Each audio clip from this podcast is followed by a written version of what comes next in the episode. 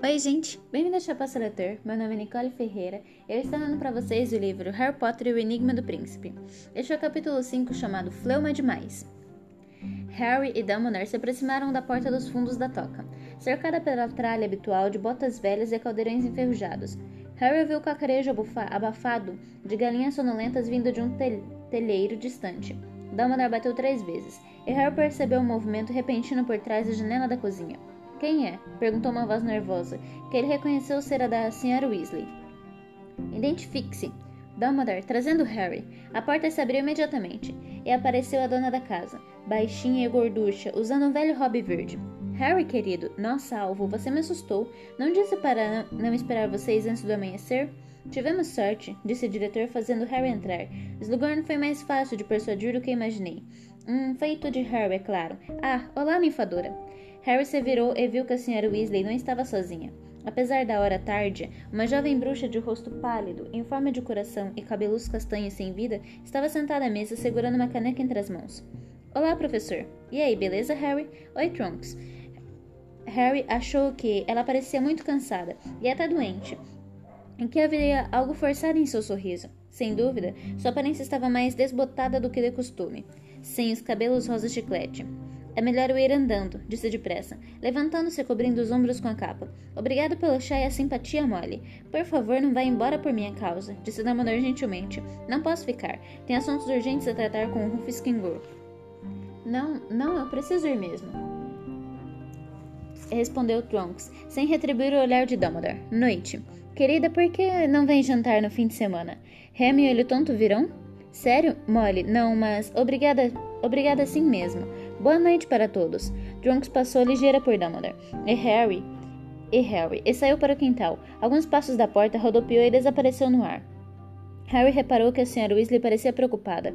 Bem, verei você em Hogwarts, Harry. Despediu-se Dumbledore. Cuide-se bem, cuide-se bem. Molly, às suas ordens. Ele fez uma reverência à Sra. Weasley e saiu atrás de Trunks, desaparecendo exatamente no mesmo lugar.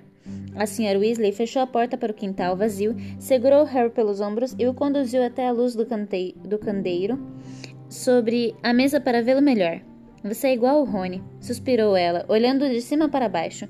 Parece que alguém lançou em vocês um feitiço esticador. Juro que Rony cresceu 10 centímetros desde a última vez que comprei uniformes para ele. Está com fome, Harry? Estou, confirmou o garoto, percebendo de repente que estava faminto. Sente-se, querido. Vou preparar alguma coisa. Quando Harry sentou, um gato peludo e russo, de cara amassada, pulou para os seus joelhos e se acomodou ali ronronando. Então a Hermione está aqui? perguntou Harry contente, fazendo cócegas atrás da orelha, da orelha do bichento. Ah, está. Chegou anteontem, respondeu a Sra. Weasley batendo com a varinha em um panelão de ferro, que aterrissou no fogão com um baque sonoro e começou imediatamente a borbulhar. É claro que todos já foram dormir. Só esperávamos você amanhã. Pronto. Ela deu outra batida na panela que se ergueu no ar, voou até Harry e se inclinou. A Sra. Weasley encaixou sob a panela uma tigela bem, em tempo de aparar o caldo grosso e fumegante de, da sopa de cebolo. Pão querido. Obrigada, Sra. Weasley. Ela acenou a varinha por cima do ombro. Um pão e uma faca voaram graciosamente até a mesa. Quando o pão se fatiou e a panela de sopa voltou ao fogão, a bruxa sentou-se diante do garoto. Então foi você que convenceu Horácio Slughorn a aceitar o emprego. Harry confirmou com a cabeça, a boca tão cheia de sopa quente que não conseguia falar. Ele foi nosso professor, meu e de Arthur. Esteve um tempão em Hogwarts. Começou mais ou menos na mesma época em que Dum, na mesma época que Dumbledore. Acho. Você gostou dele? Agora, com a cabeça cheia de pão, Harry encolheu os ombros e acenou a cabeça com indiferença. Sei o que quer dizer, tornou a Sra. Weasley, confirmando séria. É claro que ele sabe ser charmoso quando quer, mas Arthur jamais gostou muito dele.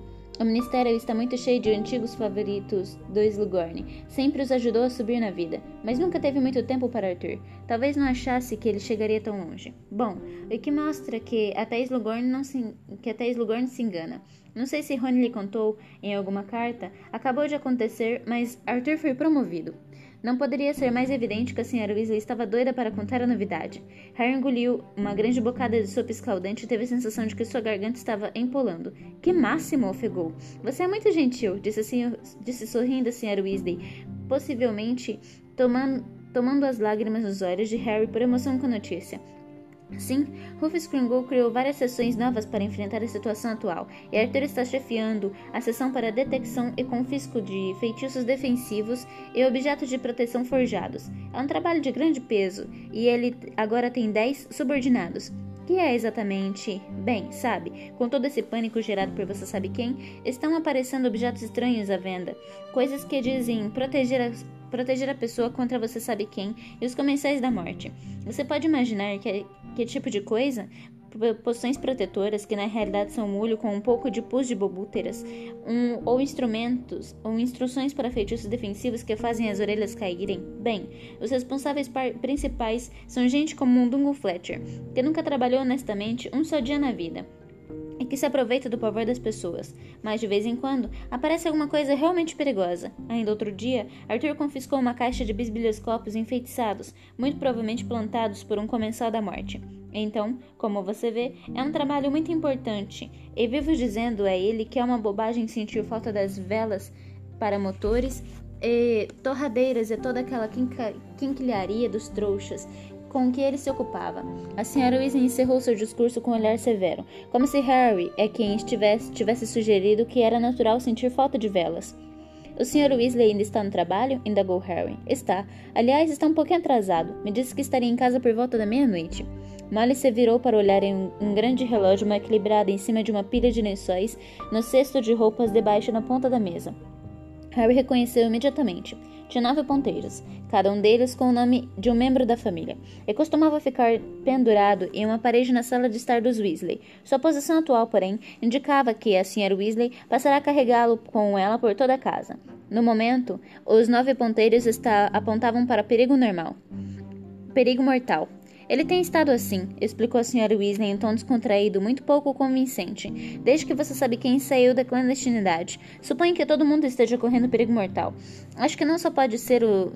Acho que não pode ser só a nossa família, mas não conheço ninguém que tenha um relógio igual, por isso não posso verificar. Ah! Com uma exclamação repentina, ela apontou para o mostrador do relógio. O ponteiro do Sr. Weasley se moverá para em trânsito. Ele está a caminho.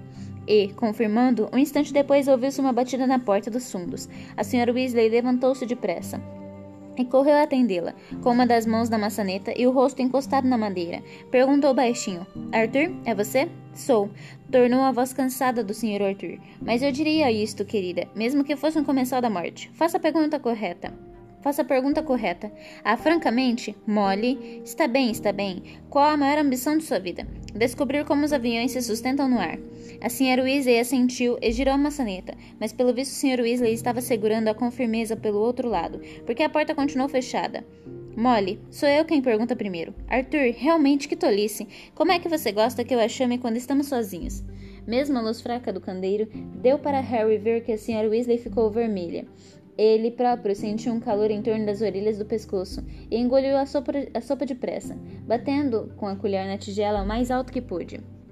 Molly olhe, sussurrou mortificada a Sra. Weasley pela fresta da, da porta. Correto, disse a Sra. Weasley. Agora pode me deixar entrar. A Sra. Weasley abriu a porta, revelando o marido. Um bruxo magro, os cabelos ruivos já rareando, os óculos de aro de tartaruga e uma longa capa de viagem empoeirada. Continue sem, continue sem entender porque teme de fazer isso todas as vezes que você chega em casa, protestou a Sra. Weasley, com o rosto ainda corado, ajudando o marido a tirar a capa. Quero dizer, um comensal da morte poderia ter obrigado você a dar a resposta antes de se disfarçar. Eu sei, querida, mas são as regras do ministério, e tenho de dar o exemplo. Estou sentindo um cheiro bom. Sopa de cebola? O Sr. Weasley virou-se esperançoso na direção da mesa. Harry, só esperávamos você amanhã.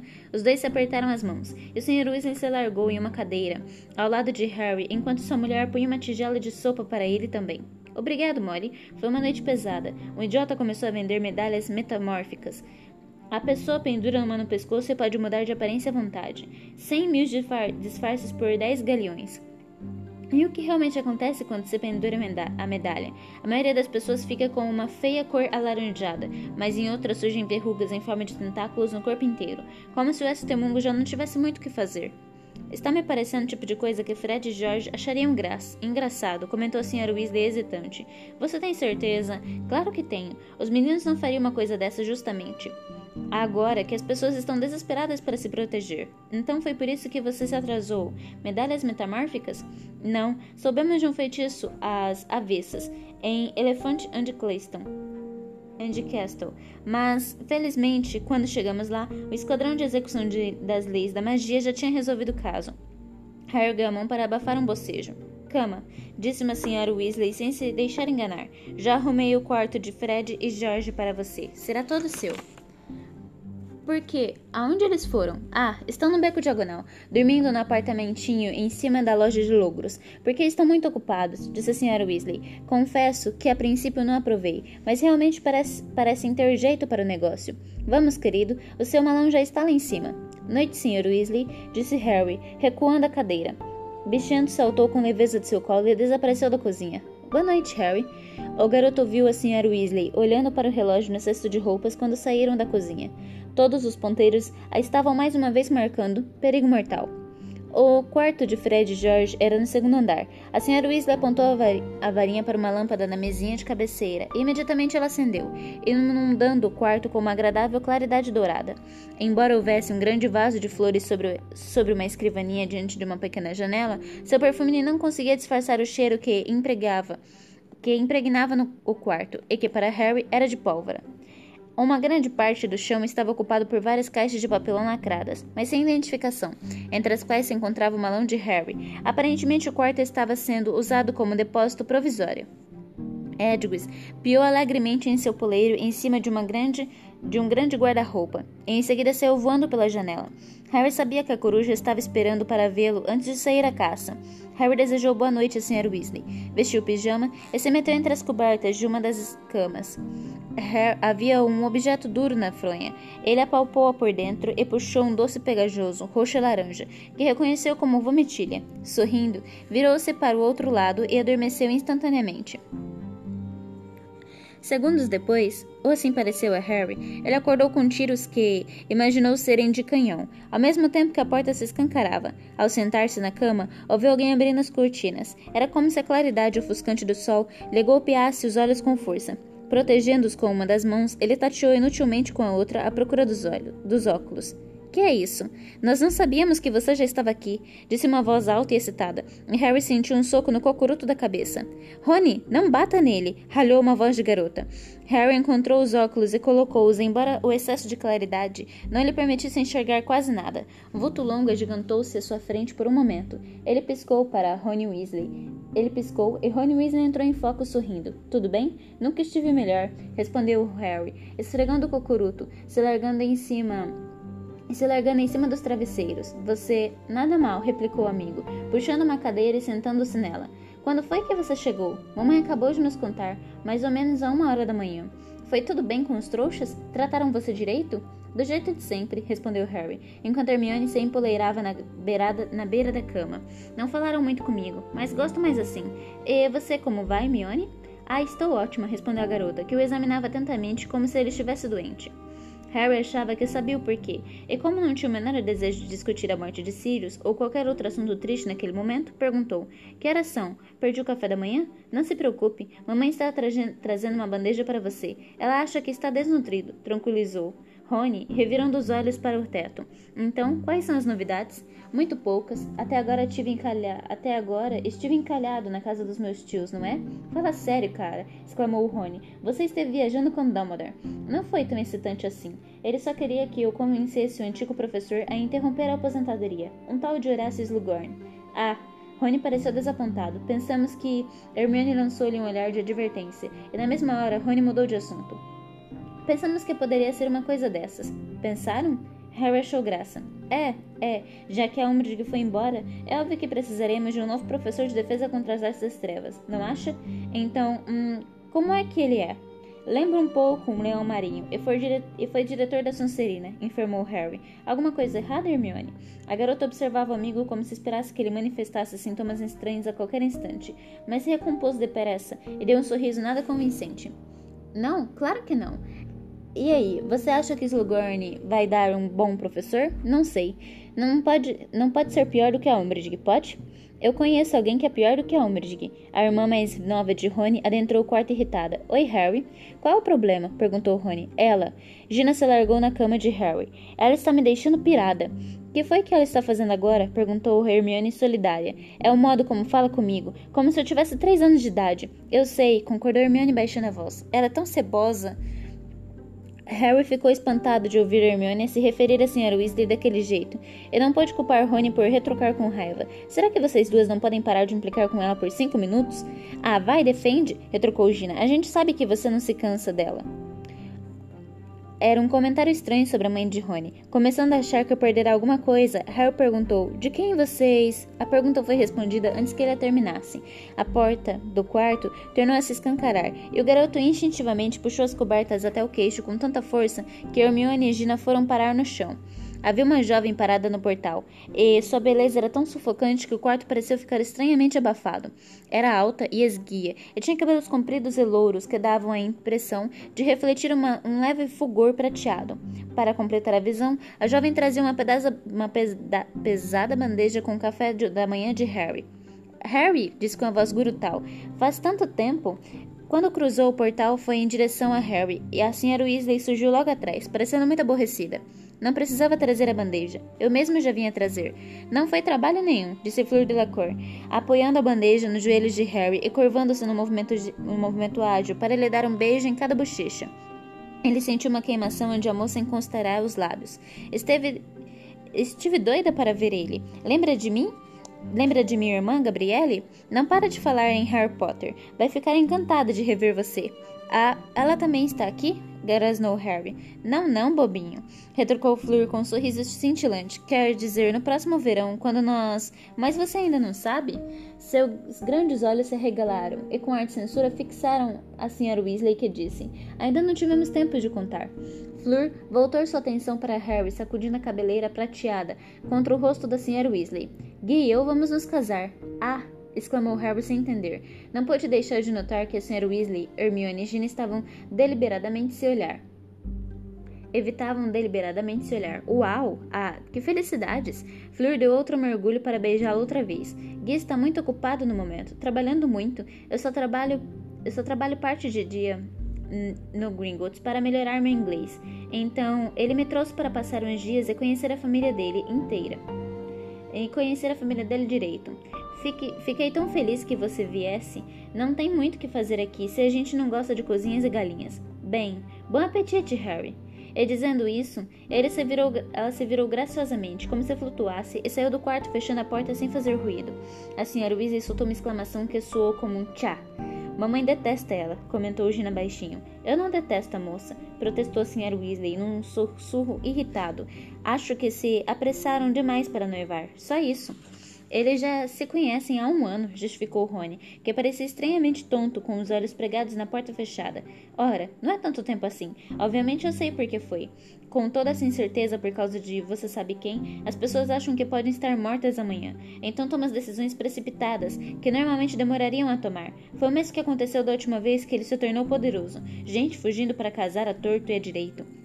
Inclusive você papai, concluiu Gina astutamente. Verdade, mas seu pai e eu fomos feitos um para o outro. Por que iríamos esperar? justificou a Sra. Weasley. Enquanto no caso de Guy e Fleur, bem, o que é que eles têm realmente em comum? Ele é um rapaz trabalhador, uma pessoa que tem os pés no chão, enquanto ela é uma vaca, emendou Gina, confirmando o que dizia com a cabeça. Mas Guy não tem os pés no chão. É um desfazedor de feitiços, não é? Gostam de um pouco de aventura, um pouco de glamour. Imagino que tenha que tenha sido por isso que se apaixonou pela Fleuma. Pare de chamar a moça assim, Gina, falou com rispidez a senhora Weasley, enquanto Harry e Rony riam. Bem, é melhor eu continuar. Como os ovos enquanto estão quentes, Harry. Com um ar apreensivo, ela saiu do quarto. Rony continuava com cara de quem levará um soco, sacudia a cabeça como um cachorro que quisesse sacudir a água dos ouvidos. Você não se acostuma com ela nem, namorando, nem morando na mesma casa? perguntou Harry. Bem, me acostumo, explicou Harry, explicou Rony. Mas se ela aparece de repente, como agora há pouco, é patético, explodiu Hermione, tomando distância de Rony e virando-se de frente para enfrentá-lo, de braços cruzados ao deparar com a parede. Você não quer realmente que ela fique aqui para sempre, não é? perguntou Gina ao irmão incrédula. Ao notar que ele apenas encolheu os ombros, continuou: A mamãe vai dar um basta nessa história. Se puder, aposto o que você quiser. E como ela vai conseguir isso? perguntou Harry. Ela não para de convidar a Trunks para almoçar. Acho que tenho uma esperança de que Gui se apaixone por ela. Torço para que isso aconteça. Prefiro mais a Trunks em nossa família. Estou. Estou mesmo vendo isso acontecer, comentou Rony com sarcasmo. Escute aqui, nenhum cara com juízo perfeito vai preferir a Trunks se a Fleur estiver por perto. Quero dizer, a Trunks é legal quando não faz bobagens com o cabelo e o nariz, mas ela é muito mais bonita do que a Fleuma, teimou Gina. E é mais inteligente, é uma auror falou Hermione lá do seu canto. A Flor não é burra. Teve mérito suficiente para participar do torneio tribruxo, disse Harry. Ah, você também, Harry? exclamou Hermione desapontada. Suponho que você goste do jeito como a Fleuma, como a Fleuma diz Harry, é isso? perguntou Gina com desprezo. Não, respondeu Harry, desejando não ter aberto a boca. Eu só estava dizendo que a Fleuma, quero dizer a Fleur por isso, pois eu prefiro ter a Trunks na nossa família. Pelo menos ela é divertida. Ela não tem sido muito divertida ultimamente, retrucou Rony. Todas as vezes que a vi, estava parecendo mais a morta que geme. Isso não é justo, protestou Hermione rispidamente. Ela ainda não superou o que aconteceu, sabe? Quero dizer, ele era primo dela. Harry sentiu um aperto no coração. Tinham chegado a Sirius. Ele apanhou um garfo e começou a encher a boca de ovos mexidos, esperando evitar convites para participar daquela conversa. Trunks e Sirius mal se conheciam, lembrou Rony. Sirius esteve preso em Azkaban metade da vida dela, e antes disso as famílias dos dois nem se encontravam. A questão não é essa, disse Hermione. Ela acha que foi, que foi responsável pela morte de Sirius. E como é que ela chegou a essa conclusão? perguntou Harry, mesmo sem querer. Bem, ela estava enfrentando Bellatrix Lestrange, concorda? A minha impressão é que Trunks sente que, se, tivesse, se a tivesse liquidado, Bellatrix não poderia ter matado Sirius. Que idiotice, comentou Rony. É o sentimento de culpa de quem sobrevive. Sei que Lupin tentou argumentar, mas ela continua deprimida. Está tendo até problemas para se metamorfosear. Para o quê? Não consegue mais mudar a aparência como costumava fazer, explicou Hermione. Acho que os poderes dela devem ter sido afetados pelo choque ou coisa do gênero.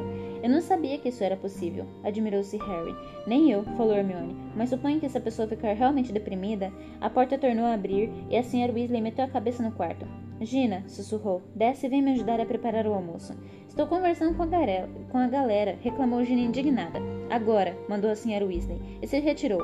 Ela só quer a minha companhia para não ter de ficar sozinha com a fleuma, continuou Gina enfurecida, e agitou os longos cabelos ruivos para os lados.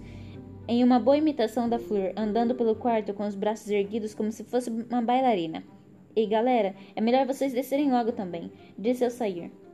Harry aproveitou o silêncio momentâneo para comer mais. Hermione espiava dentro das caixas de Fred e George, embora de tempos em tempos lançasse um olhar de esguelha para Harry.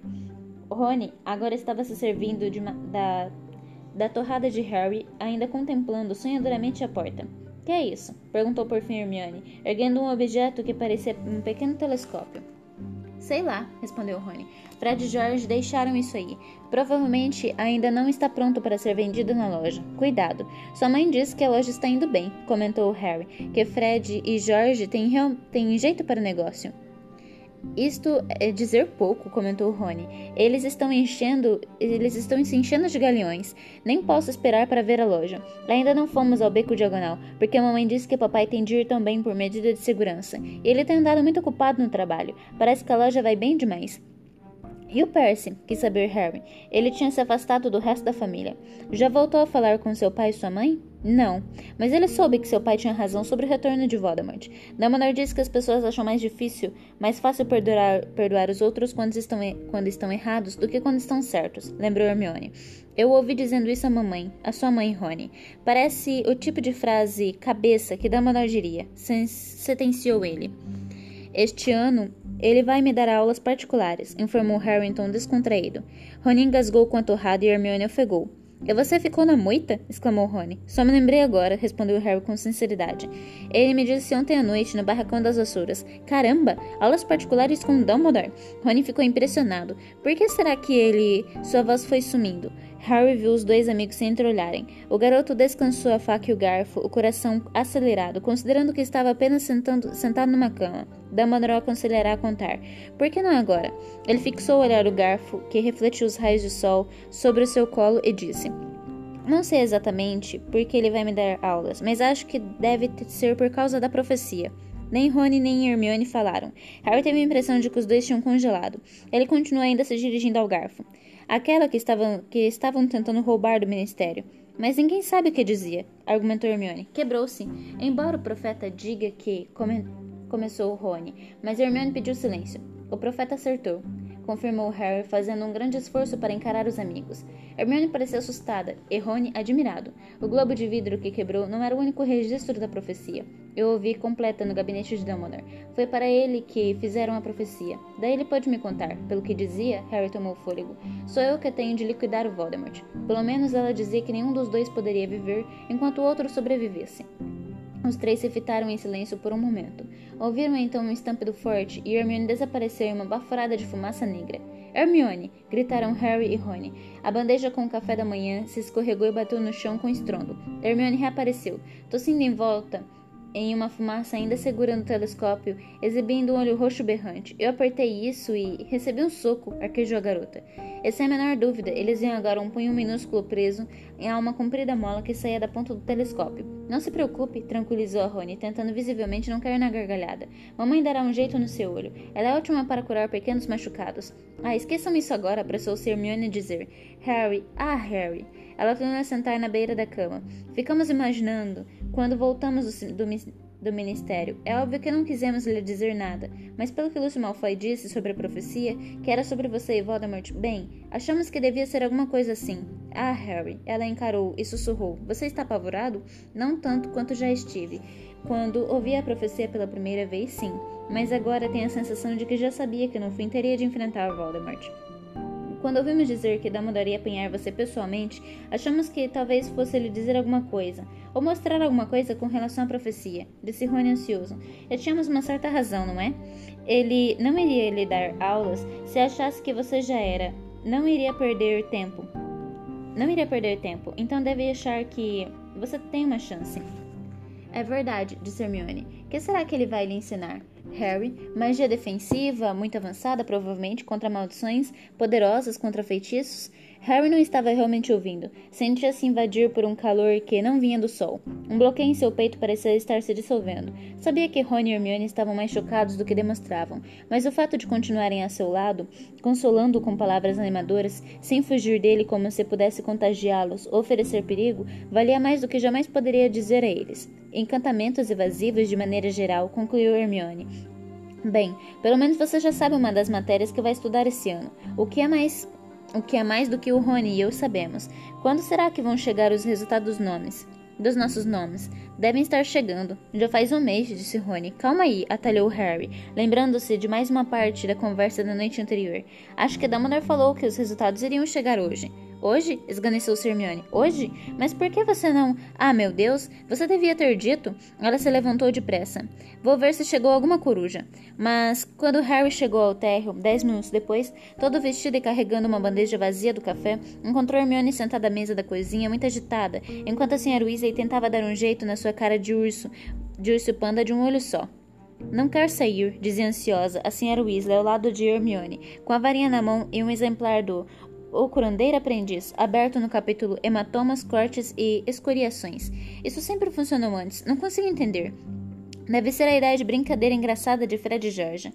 Garantir que não saia, comentou Gina. Mas tem de sair, guinchou Hermione. Não posso andar por aí com, cara, com uma cara dessas para sempre. Você não vai, querida. Vamos encontrar um antídoto, não se preocupe, tranquilizou a senhora Weasley. Gui me contou que Fred e George são muito engraçados, disse Fleur sorrindo calmamente. São sim, nem consigo respirar de tanto rir, retrucou Hermione. Ela se pôs de pé, de repente, e começou a dar voltas e mais, vol e mais voltas pela cozinha, girando os dedos. Senhora Weasley, a senhora tem absoluta certeza de que não chegou nenhuma coruja de manhã? Claro, querida, eu teria visto, respondeu a bruxa pacientemente. Mas mal acabou de dar nove horas. Tem muito tempo ainda.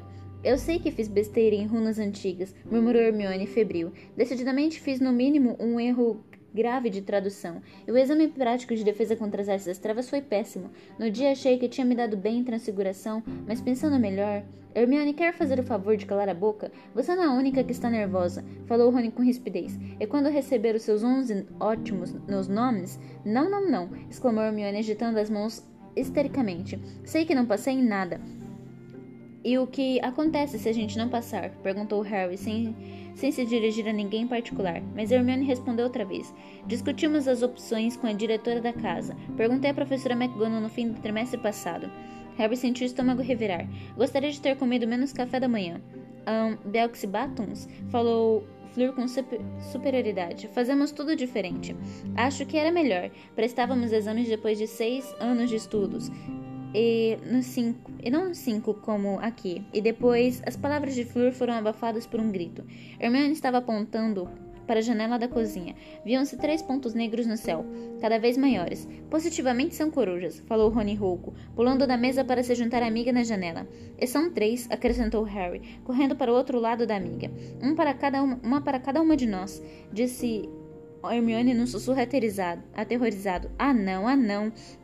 Ela agarrou os cotovelos de Harry e Rony. As aves estavam voando diretamente para a toca. Três balas corujas paradas, cada uma, tornou-se visível quando sobrevoavam a entrada da casa. Trazia um grande envelope quadrado. Ah não, guinchou Hermione. A senhora Weasley tomou a frente dos garotos. Abriu a janela da cozinha. Uma, duas, três corujas entraram voando e pousaram na mesa em fila. As, as três filas, as três estenderam a perna direita. Harry se adiantou. A carta endereçada a ele estava presa à perna da coruja do meio. Ele a desamarrou atrapalhado. À sua esquerda, Rony tentava sol soltar as próprias notas. À direita, as mãos de Hermione tremiam tanto que ela fazia a coruja inteira tremer. Ninguém na cozinha falou. Por fim, Harry conseguiu desprender o envelope, abriu ligeiro e desdobrou o pergaminho que havia dentro. Resultado nos níveis ordinários em magias. Notas de aprovação: ótimo, O excede expectativas e aceitável A. Notas de reprovação: péssimo. P, deplorável. D, trasgo. T.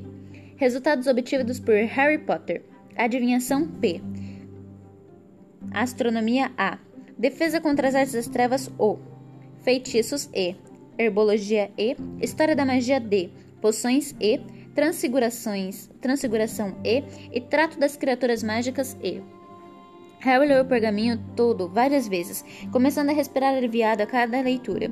Tudo bem, sempre soube que não iria passar em adivinhação. Eu nunca tivera a chance de passar em História da Magia, mas uma vez que desmaiará no meio do exame, mas passará em todo o resto. Correu o dedo pelas notas. Fora bem em Transfiguração e Herbologia, e até excederá a expectativa em poções. E o melhor de tudo, receberá ótimo em defesa contra as artes das trevas. Olhou para os lados. Hermione estava de costas e cabeça baixa, mas Rony parecia muito feliz. Só não passei em adivinhação e história da magia. Mas quem se importa? comentou alegremente com Harry. Aqui, vamos trocar. Harry passou os olhos pelas notas de Rony. Não havia nenhum ótimo. Eu sabia que você não ia tirar. Eu sabia que você ia tirar nota máxima em defesa contra as estrelas, disse ele dando um soco no ombro de Harry. Nós saímos bem, não? Parabéns! exclamou a senhora Weasley orgulhosa, arrepiando os cabelos de Rony. Sete nomes. É mais do que Fred e George tiraram juntos. Hermione? perguntou Gina hesitante, porque a amiga ainda não se virará. E você, como foi? Eu. Nada mal, respondeu Hermione baixinho. A quarta é essa, rebateu o Rony, se aproximando. Se aproximando e puxando os resultados da mão dela. É, nove ótimo e um excede expectativas, em defesa contra as artes das trevas, e encarando-a meio risonho, meio exasperado. Você realmente está desapontada, não é? Hermione sacudiu negativamente a cabeça, mas Harry riu. Bem, agora somos alunos, alunos do Nien, exclamou Rony sorridente. Mamãe, ainda tem salsichas? Harry tornou a ler os, os, seus resultados. Eram tão bons quanto poderia ter esperado. Só sentiu uma pontadinha de arrependimento. Era o fim de sua, de sua ambição de auror. Não obtivera a nota exigida em poções. Souberá o tempo todo de que, que não conseguiria. Mas sentiu o estômago afundar ao olhar mais uma vez para o pequeno E preto. Era bem estranho, visto que tinha, que tinha sido um comensal da morte, disfarçado, quem dissera pela primeira vez que Harry daria um bom auror, que a ideia o tivesse conquistado e ele não conseguisse realmente pensar em outra profissão futura. Além disso, tinha-lhe parecido o destino certo para ele desde que ouvirá a profecia há um mês. Nenhum poderá viver enquanto o outro sobreviver. Não estaria assim cumprindo a profecia e dando a si mesmo a melhor chance de sobreviver? Se entrasse para um grupo de bruxos altamente treinados cuja função era encontrar e matar Voldemort? E este foi o capítulo 5. Eu espero que vocês tenham gostado. No capítulo eu Espero vocês no capítulo 6 chamado A Fugida de Draco. Até breve.